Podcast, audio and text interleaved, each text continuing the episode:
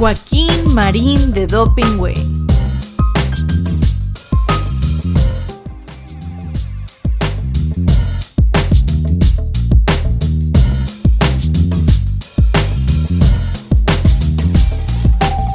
Qué bueno que no eres una, una aparición, Joaquín. ¿Por qué? Claro que no. Pues porque fuiste, eh, pues no sé, dado por finado. ¿Cómo?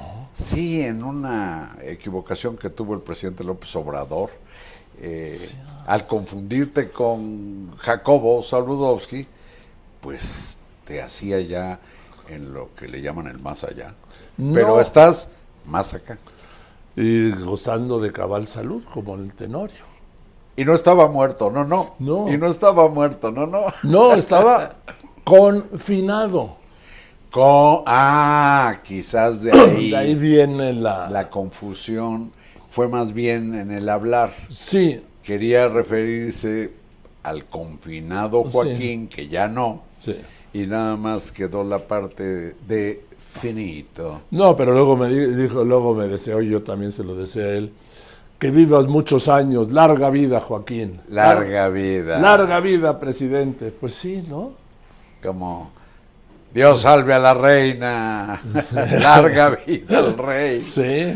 No, pues que. Muera el que rey, viva el rey. Sí, bueno, todos tenemos de pronto alguna equivocación. Sí, yo te he contado alguna vez, les he contado que una noche en el noticiero dije, y Cuauhtémoc Cárdenas no irá al Mundial de Francia.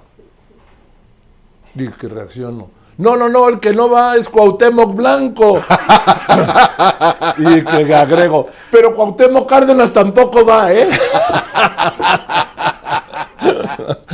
Pero fíjate, fue premonitorio porque hablando de un personajón político como Cuauhtémoc Cárdenas, pues el otro cuate agarró un, un atajo político y ahora es gobernador de Es Morelos. cierto, tienes razón. Entonces, ¿sí? fuiste, fuiste premonitorio, Oye, sin darte cuenta. Y también, y también eh, alguna vez le he dicho al presidente López Obrador, el presidente López Portillo, En la una torre. vez. ¿Sí? Bueno, pues sí.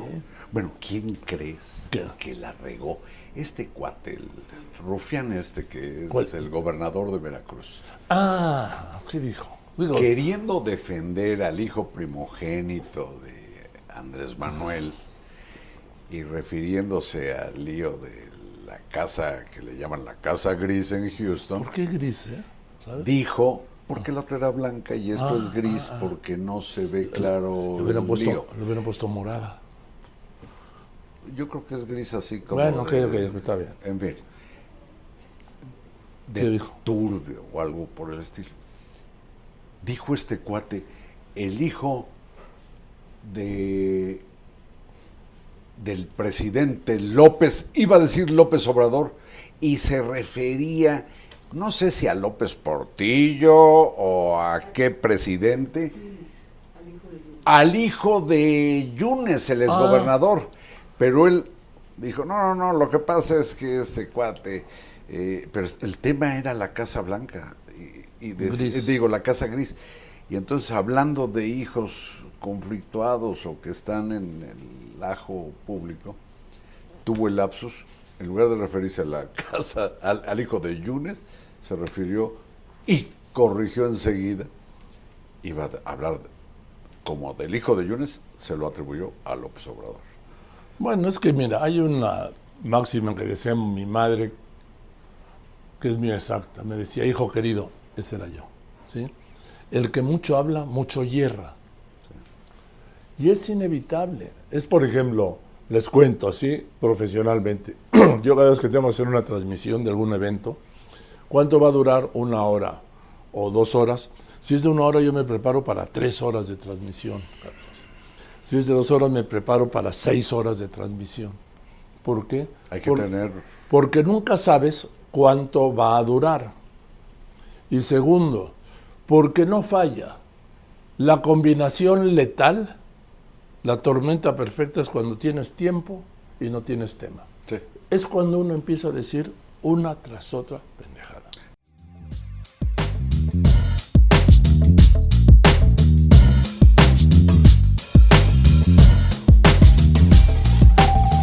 pero aquí no hay que la historia que valga, aquí son los hechos. Para mí sí. Aquí para son mí los sí. hechos. Sí, pero los hechos que estamos viendo tienen Sí. eh, o están O hincados sea, ¿otra vez vas a en justificar? Ah, motivaciones. No justifico. bueno, pues sí, no es lo mismo justificar que explicar un problema. Ahora, eh, Putin se ha metido en un conflicto. Mira, el conflicto es que el antecedente para mí es la derrota que los talibanes propinaron al ejército soviético. Ah, Chihuahua. Los talibanes, claro. ¿Pero qué tiene que ver eso con Te voy a decir por qué. En aquellos nueve años que derrotan al segundo mejor ejército del mundo, el soviético, los talibanes, después de nueve años, ¿sí? Eh, murieron 15 mil soldados soviéticos. Hoy van 500 en una semana. Te voy a decir a, qué- a qué me refiero. A que No me hagas con el dedito así que Sí. parece que me estás regañando. Te voy a decir, te voy a decir, sí, te voy a decir esto. Eh, Putin tiene, está metido en un problema del que no puede salir bien. No. O lo derrota el pueblo ucraniano en apoyo a su ejército, o hay una masacre terrible. En No. ninguna de las dos opciones tiene una salida airosa este sátrapa de Putin. No tendrá una salida airosa, pero sí hay una salida y yo creo que es la de pues la del diálogo, la negociación. Es decir, la salida tendrá que ser diplomática y quedará muy jodida la imagen de Vladimir Putin. Vaya, vaya, hasta que logré sacarle eso. ¿Cómo vaya? No, no, no, pues es que tú estabas como el primer día del presidente, el miércoles siguiente el presidente eh, reprobó la violencia, ¿sí? sí. No condenó la invasión.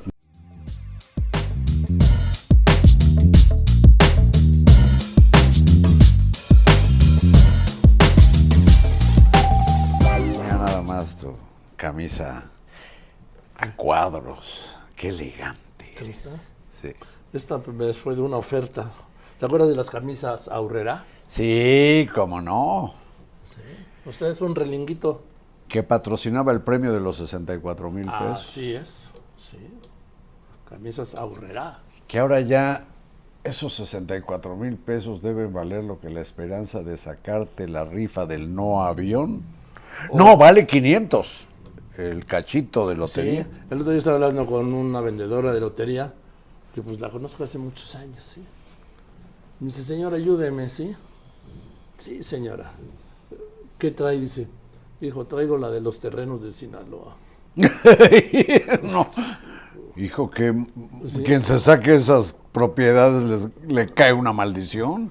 Y me dice, de a 500 pesos. Fíjese, aquí me enseñó un paquete de series. Traigo 50 mil pesos para que me asalten porque no he podido vender ni un pedacito. Digo, pues para- deme dos, pues, le dije. Y le regalé uno a ella y otro a mí. Me dijo, para que seamos socios en los terrenos de Sinaloa. Pero fíjate sacarte terrenos o una finca. Pues no sé, adquiridos con dinero que dicen que era mal habido. No, no, este no, estos no son de narcos. Ah, estos terrenos son los de Toledo Corro. Así es, de la, de la hacienda del rancho de Toledo. Bahía de Banderas. No, en Sinaloa, que iban a hacer un desarrollo como Bahía de Banderas en tiempo Ah. de Calderón que se compró 10.200 hectáreas de rancho. Puta, pues si le pegas a... ¿Cuántas hectáreas? 10.200, pero están divididas en fracciones, creo que 2.000 hectáreas o 1.000 hectáreas, algo así. Pues si te las ganas, ojalá me rentes Sí, algunas. Fíjate que tengo ganas de sembrar sí, sorgo, trigo y alfalfa. sí. Sí. Yo siempre me hubiera, hubiera querido tener, ¿sabes qué? Una granja. Tener pollitos. Y sí, tener ahí, poner limones y naranjas y pepinos y tomates. este, Ah, qué padre. Sí, pero pues nunca la tuve, Carlitos. ¿Y ya para qué? Luego ya ni los voy a ver crecer. Sabes que yo tengo, yo te, yo tengo buena mano para, para los vegetales. ¿Sí? Para las verduras. buena mano, lo que siembro pega. Ah, sí. Sí. Hasta dan ganas de entrarle al mercado de la mota, pero yo zafo. No, todavía es ilegal, Carlitos. sí. Pero si ya la puedes comprar a las puertas del Senado.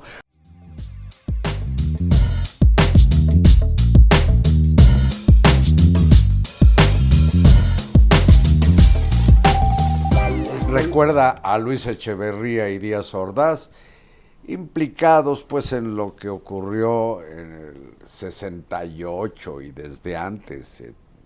¿Y qué hace Echeverría a las primeras de cambio en campaña? En la Universidad de Morelia, en la Nicolaita. Caray, pues admite que lo de Tlatelolco no se valía y rompe con Díaz Ordaz. Ahí está, pero tú sabes por qué hizo esa declaración. ¿Por qué? Porque a mí me tocó cubrirlo. Órale. Porque fue secuestrado por los estudiantes en la universidad Nicolaita de, de Morelia. Bueno, Entonces, pero lo dijo. ahí lo dice y entonces el entonces secretario de la Defensa Nacional, Marcelino García Barragán, da la orden de retirarle todo el personal del Estado Mayor que lo cuidaba Por la declaración por la declaración. Y eh, se va a ver al presidente Díaz Ordaz y le exige que obligue a Echeverría a que dé una disculpa. Y manda a Alfonso Martínez Domínguez, que era presidente del PRI, a hablar con Echeverría a través de un sobrino suyo y le lleva la carta del discurso que tiene, del mensaje que tiene que leer Echeverría. De ahí viene el rompimiento de Echeverría con Martínez Domínguez después del Ya. 10 de junio. Que se la cobra entonces. Y entonces, después de eso, ofrece una disculpa. Y entonces ya le repone el secretario de la Defensa. Lo que te quiero decir es que rupturas se dan después de que bajan la mano. Que dices, sí, protesto, bajan la mano. Pero aquí en este caso, por ejemplo, en el... La de Cedillo con Salinas. Bueno, la final de López Portillo con Echeverría. Ahora te digo, Tú también, Luis, ¿te acuerdas? Sí, tú también, Luis. Eso se lo escribió Pancho Galindo Ochoa. Mira, Ese para, para buena parte de la audiencia, yo creo que le ocurre algo así como, ¿de qué estará hablando Joaquín? Pues ya nada más falta que nos diga que estuvo en el encuentro entre Moctezuma Xocoyotzin y Hernán Cortés. No, esa exclusiva te la dejé a ti. Sí, yo apenas llegué, imagínate caminando desde Puebla Sí, para sí. llegar a lo bueno, que... pues lo que te digo es que, Carlitos, el programa de campaña, el discurso de campaña de Está que vaya hecho. a ser candidato de Morena, ya está establecido por el presidente López Obrador. La promoción y consolidación de la 4T. Punto. Y no le tocan una coma en las campañas. Pues sí, todo sea por, por encaramarse en la silla. La silla, la canija, pinche silla. ¿Cuánto revela esta... pues es una guerra política. ¿Cuánto revela el apetito de eso que se llama poder? poder? A propósito del poder, ¿me dejas contar algo? Sí, claro. Mira, hay una expresión maravillosa que hace el narrador, y en este caso el narrador, pues fue ni más ni menos que Gabriel García Márquez. En el otoño del patriarca, cuenta la vida de un dictador tan, pues tan amorcillado en el poder, que vio dos veces el cometa Halley, que aparece cada 73 años. Entonces este cabrón ya estaba, era el dictador de un país tropical, dirían en Río de Janeiro. Y este cuate tenía pues una eternidad en el poder. Y la expresión del narrador, García Márquez dice, chapaleó en la mierda de la gloria era una definición del poder, o es maravilloso, porque también debe ser de la patada estar ahí en la silla y ver que si vas a la villa pierdes tu silla y el pleito, como en los bailes esos de del que, del que pierde la silla y la, la obsesión de la silla. Bueno, pues es que es el poder, es como la obsesión de la banda y del águila y del escudo. Cuando un can- presidente electo llega al Congreso cada seis años y Uy, le ponen la banda presidencial. no. El águila, como dicen, es el águila. Joaquín, ¿Qué? voy a, voy a hacer una revelación sobre el licenciado Andrés Manuel López Obrador. Venga, venga neoliberal. No, no, no. Fíjate que teníamos una relación, la verdad, muy, muy padre. Nos caemos, personalmente, nos vemos y nos caemos a todas. Él me cae bien y yo le caigo bien. Y él recordaba textos míos y me los citaba, etcétera. Fue el primer, fui el primer periodista quien invitó a comer a la jefatura de gobierno cuando en el 2000 ganó esa posición. Pues fíjate que estaba a punto Andrés Manuel de abandonar su oficina en el antiguo palacio del ayuntamiento para irse a la campaña, a la primera, la de 2006. Se iba un sábado. Entonces, con anticipación, esa semana me invitó a tomar un café a las 12 del día.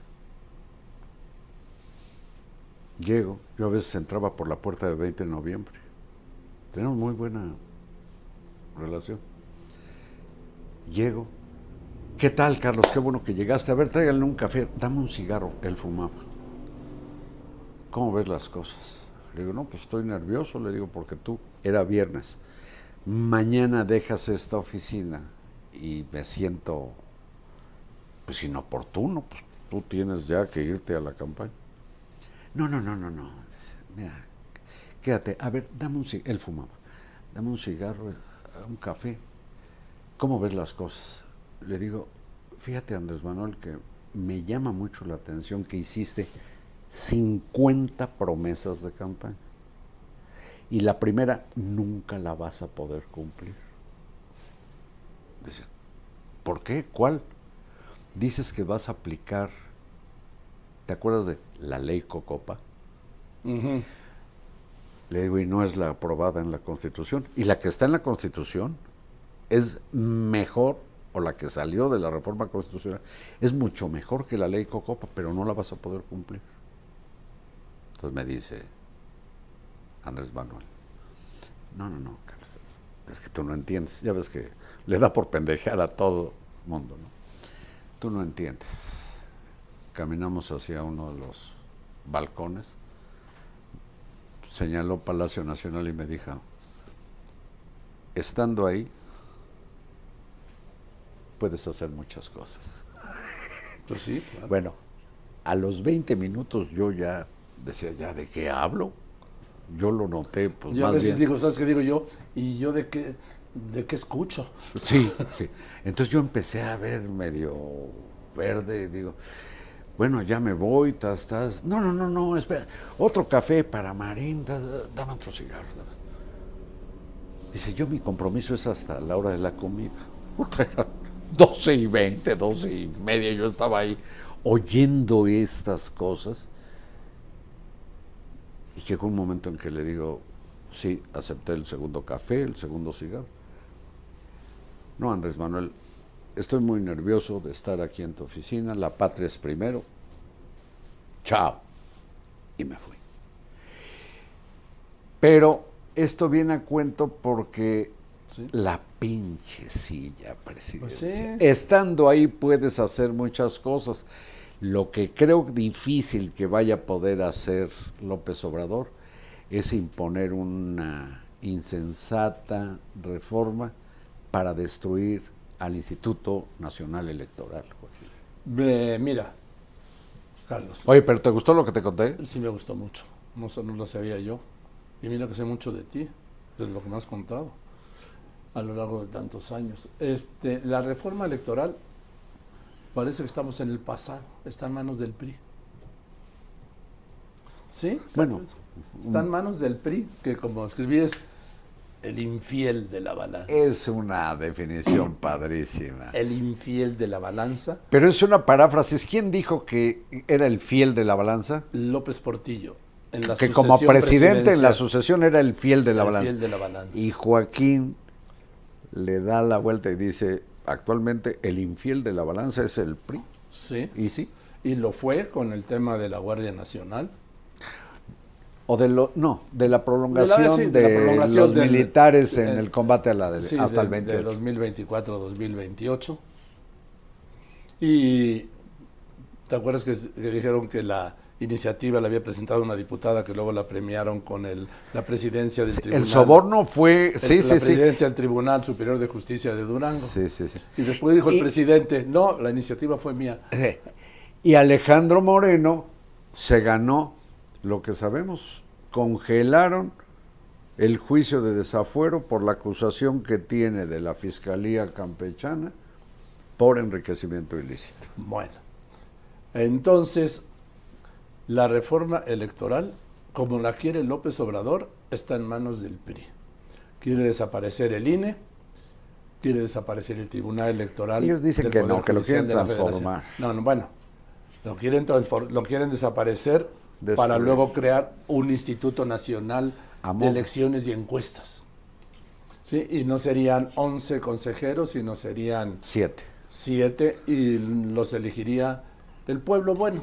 Y A- desape- desaparecerían todos los institutos en Los- el resto los de las entidades. Sí, que yo llamo los cines estatales para las para entonces el presidente po- propondría 20 candidatos. El Congreso 20 y eh, la Corte, el Poder Judicial, la Suprema Corte otros 20. Y que los elija el pueblo. Y que los elige el pueblo bueno.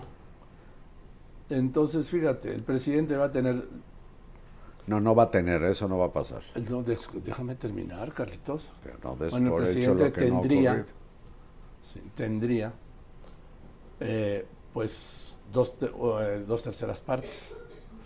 Después el Congreso, que está controlado por Morena. No, tendría un tercio.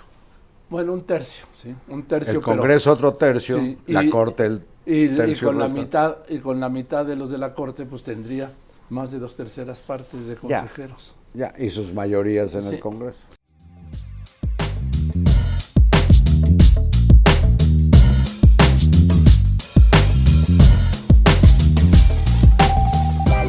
No, no, va a va le va a tener que dar la vuelta al avión.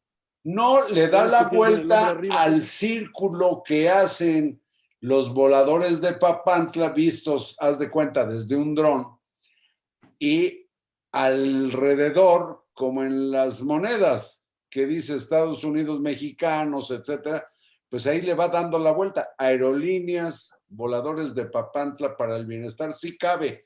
Yo ya lo, lo puedo bocetar. Ya tienes todo previsto, ya tienes todo previsto tú, ¿no? Bueno, pues yo supongo que pudiera ser, pero lo que no deja es de ser un absurdo. Esto que digo que es uno de los giros tantos a que se ha metido al ejército construyendo sucursales de lo mismo del Banco del Bienestar, que repartiendo medicinas, que, bueno, pues imagínate tú siendo su función la seguridad interior y la seguridad nacional, ¿qué diablos hacen los negocios? ¿Qué Bueno. diablos tiene que ver el ejército con el cobro, por ejemplo, de las tiendas en los aeropuertos? No, ahora, hablando de la responsabilidad del ejército, ¿te acuerdas, Carlitos, que al principio, en el plan original del presidente López Obrador, en su sueño original, era que el Tren Maya tuviera cinco tramos, mil menos de mil kilómetros. Después ya encarrerado, dijo, no, va a tener los tramos seis y siete que son 540, son 540 kilómetros. Estamos hablando de la tercera parte del tren Maya. Perdón, Carlitos, pero sabes que ando con esta. Ando de influyente, Carlitos. Andas con gripe, por eso, No, por estoy de influyente con, con, con influenza. precaución que te agradezco, tú me propusiste hacer esta conversación a distancia. Sí. Bueno, gracias. Entonces te decía, Galitos, al ejército ya ves que sí, a, sus órdenes, señor presidente. Lo que pasa es que Fonatur no ha resuelto ni la secretaría correspondiente han resuelto el tema de los derechos de vía. Y aún con derechos de vía, Carlitos, construir en la selva, ya en Chiapas, perdón, en la península de Yucatán, en la zona de Quintana Roo, 540 kilómetros de ferrocarril. Por eso no lo quiso ninguna constructora privada. Pues es la tercera parte de la extensión del ferrocarril, creo que iba a tener 1.500 kilómetros, exacto, ¿no? Exacto, 1.554 kilómetros. Entonces, Carlos... No va a haber 500 y pico. Sí, acaba de decir, este va, son 550 kilómetros, los tramos 6 y 7. Acaba de decir el presidente que igual no termina el tramo 7 y que va a exhibir a los ejidatarios y comisarios que lo impidieron. Y yo dije, y, dije, sí, digo, derecha a la flecha presidente. ¿Cómo un presidente de la República exhibiendo a ejidatarios? De veras, esa es la revolución de las conciencias de la 4T. El problema no es los diputados aquellos con las reformas eléctricas de traidores a la patria. Es absurdo porque la, la razón que dan los ejidatarios es que ni siquiera les han pagado los terrenos que les expropiaron hace como 40 años para una carretera. Ese sí, es uno de los temas, pero vamos, en el punto este, Carlos, mira, yo creo que ya también lo está viendo el presidente como una salida, ¿sí? No, pues no pude terminar. Yo sí quería terminar el tren Maya, pero los ejidatarios sí, no quisieron. Y en un momento determinado, incluso va a responsabilizar al ejército de no haber hecho la obra, de no haber podido hacer la obra, de no haberla podido terminar, Carlos. Sí, como en su momento tendrá la posibilidad de responsabilizar a las Fuerzas Armadas, a quienes dio todo el combate a la inseguridad, de no tener resultados en el combate a la inseguridad. Él nunca, Carlos. No, él nunca. No, no, no. López Obrador eh, se ufana de ser impoluto. Eh, es, es un mexicano inmaculado. La responsabilidad, la culpa siempre está en cualquiera menos en él. Esto eh, pues me parece un gesto, un rasgo de soberbia extrema y de elusión de las responsabilidades, porque pues fue electo por una mayoría abrumadora, importante, para que gobierne, pero gobierne, pues yo diría con la serenidad que se requiere en un cargo tan importante, pero todos los días lo vemos como más enojado, Joaquín. Sí. Más enojado y viviendo un mundo que no corresponde al que está cruzando la acera de Palacio Nacional en alguno de sus cuatro costados. El mundo fuera de Palacio Nacional es absolutamente distinto al mundo del que habla el presidente de México. Por eso no sale de su palacio, Carlos. No sale de su palacio ¿Cuándo ha salido de su palacio de lunes a viernes? Para un evento, para una reunión, para una visita, para un evento. No sale de su palacio en la Ciudad de México, Carlos. Sale de gira, sí, pero se va de gira, ya sabes, en el avión. En el avión comercial, pues, que digo, hacia él, ¿no? Y después, cuando llega, llega al aeropuerto local, lo suben a, una, un convoy de suburbans y lo llevan a la zona militar a que dé la conferencia o lo llevan a un hotel, ahí duerme, obviamente protegido por el ejército, como debe ser, aunque diga que lo protege el pueblo bueno, y al día siguiente se traslada directamente a la zona militar para la reunión de seguridad, para la mañanera y de ahí se va a otro lado. Tampoco mira lo que, hay. Mira lo que ocurrió. Como había hace... antes un contacto con la gente.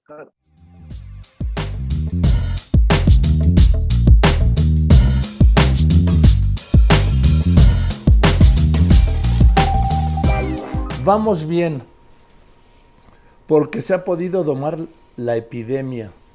Y en vez de que se disparara, como ha sucedido desgraciadamente en otras partes, aquí el crecimiento ha sido horizontal. Esto lo dijo el 27 de abril de 2020.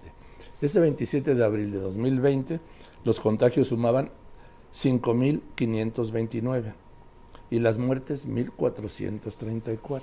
Fíjate nada más. Anoche, anoche, los contagios llegaban a 7.098.529 y las muertes superaban el medio millón.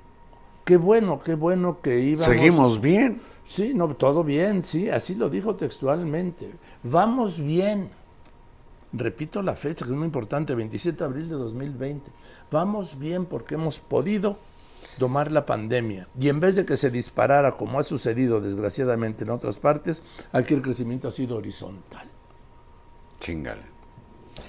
Mira, Joaquín, han estado ocurriendo tantas cosas que hacen que yo, pues te plantee esta reflexión. Ah, ching, vamos a reflexionar.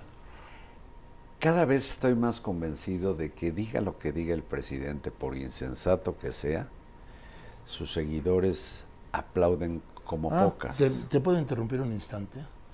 Sí, para que veas. El otro día cuando anunció el presidente que Horacio Duarte ya dejaba aduanas porque se va a la batalla maestra del ¿Cómo Estado de México. ¿Cómo ves? Sí. Y le levantó la mano. Hubo en la conferencia de prensa quienes le aplaudieron. Y una conferencia de prensa de periodistas que aplauden. Bueno, ahí sí, como focas además, ¿no? Pero no, bueno, de, de sujetos que se hacen pasar por periodistas y que son estos. consentidos de Bueno. la vocería presidencial y que lo único que hacen es ir a lamerle los pies al presidente. Bueno, pero estabas contando. Perdón que... Sí que parece cada vez pienso más en aquello que dijo Donald Trump cuando estaba en campaña, que tenía tantos seguidores que si Ah, sí. que si agredía Que si mataba a una mujer en la Quinta Avenida. a una mujer en la Quinta Avenida de todas maneras ganaría las elecciones. Bueno, parece que con López Obrador haga lo que haga, aunque contravenga el más elemental sentido común y contravenga la ley y contravenga no la, sé, la lógica. la lógica llana, pues hay tumultos que le aplauden. ¿sí? Ve lo que ha sucedido cuando, a propósito del hackeo a la- al, al ejército, son millones y millones de documentos, lo primero que dijo es, no hay novedad, todo lo decimos, es un gobierno transparente. Y viene lo de la aerolínea militar, y viene lo de que No, dan a- no, hasta y- domicilios. Y de- la crisis, y la crisis cardíaca de Año Nuevo allá la crisis en, la- en cardíaca, su finca. etcétera, y lo que falta. Y cómo que lo tuvieron que traer. Eso no se sabía. Bueno, y luego enredado también en esta cosa de querer, eh, él ya lo manifestó, liberar por, por razones humanitarias a un hombre al que se responsabiliza de haber fundado eh, la banda de lo que le llaman el cartel de Guadalajara, Mm, sí, claro. que está detrás del asesinato de Enrique Camarena, Salazar y la gente de la DEA.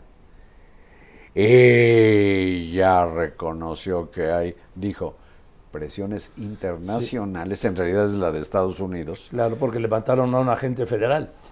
porque hay naciones, como es el caso de Estados Unidos, donde se tiene muy claro que una cosa es el castigo en busca de la rehabilitación del sentenciado, Dependiendo del delito, claro. dependiendo del delito, y otra cosa es el canijo pinche castigo. Joaquín, hay gente que merece ser castigada, pues según Este sujeto. podemos ver, hasta que se muera. Mira, hay un ejemplo que quizás la audiencia eh, ¿Cómo dices tú? recuerde, ¿Cómo dices tú para...? pues para comprensión en este caso tuya, Joaquín. Sí, claro, sí. Pero tú acuérdate que yo ejemplo. soy de lento aprendizaje. nada, nada. Y luego te batallo. Mira, hubo un mariscal francés, el mariscal Petain, o Petain se Petain. escribe, que fue el gran héroe francés en la Primera Guerra Mundial. Otro, era el Zaragoza o el Napoleón del momento en la Primera Guerra Mundial. Pasan los años, viene la Segunda Guerra Mundial y el mariscal Petén se arregla con Hitler para fundar la República de Vichy o De Vichy. Vichy. Creo que en León pronunciamos Vichy. No, Vichy. Vichy, Vichy. Bueno, funda la República de Vichy. Como Con el agua de Vichy. Con razones eh, que pueden debatirse, la destrucción de París o la destrucción del país, etcétera. Pero, en fin, quedó como colaboracionista con el No, nazifascismo. totalmente. Termina la Segunda Guerra Mundial y este héroe de la Primera Guer- Guerra Mundial es llevado a la cárcel, es juzgado por traición y había peticiones y peticiones ya que estaba en sus últimos años para que fuera liberado por razones humanitarias. Y el gobierno de la France, creo que todo fue con De Gaulle, pero si no, también después de De Gaulle, pero empezó con De Gaulle, dijo, ni madres. Jamais. El que la debe la paga. Y el mariscal Petén murió en la cárcel. Mira, sobre este caso que dices de este sujeto, Félix Gallardo, que es uno, ha sido uno de los delincuentes más sanguinarios, más, con eso digo todo, ¿sí? más sanguinarios que ha habido. El presidente una mañanera dijo que había leído su expediente médico y había tomado la decisión. Él pues, no le No, corresponde. No, le corresponde a usted, presidente. No le corresponde. ¿Y qué pasó? Pues que lo empezaron a echar para... En la primera audiencia dijeron que no, que porque la Guardia Nacional dijo que no tenía las facilidades logísticas para trasladarlo, porque estaban todas para el desfile del 16 de septiembre. Sí, bueno, pues claro, te digo, pues, Pues cuánta gente sería para llevar al señor, pues, hombre. El, el rinoceronte, todo, digo así. Y después, no, y no, y no. Y el presidente dio la clave el otro día. Pues que hay presiones del extranjero. No, es una exigencia del gobierno de Estados Unidos que no liberen a quien asesinó a uno de sus agentes federales, como este sujeto mató a Camarena, el Kiki Camarena, agente de la DEA, y aquel piloto de la Secretaría de Agricultura. La Zavala. Zavala, exactamente. Se apellidaba Zavala. Entonces, pues no, yo creo que hay delincuentes Que merecen castigo. que, vamos, que, que no que no se van a rehabilitar, pues, no se van a readaptar. Que tampoco la readaptación ha sido nunca una característica de los penales mexicanos, ¿sí? O de-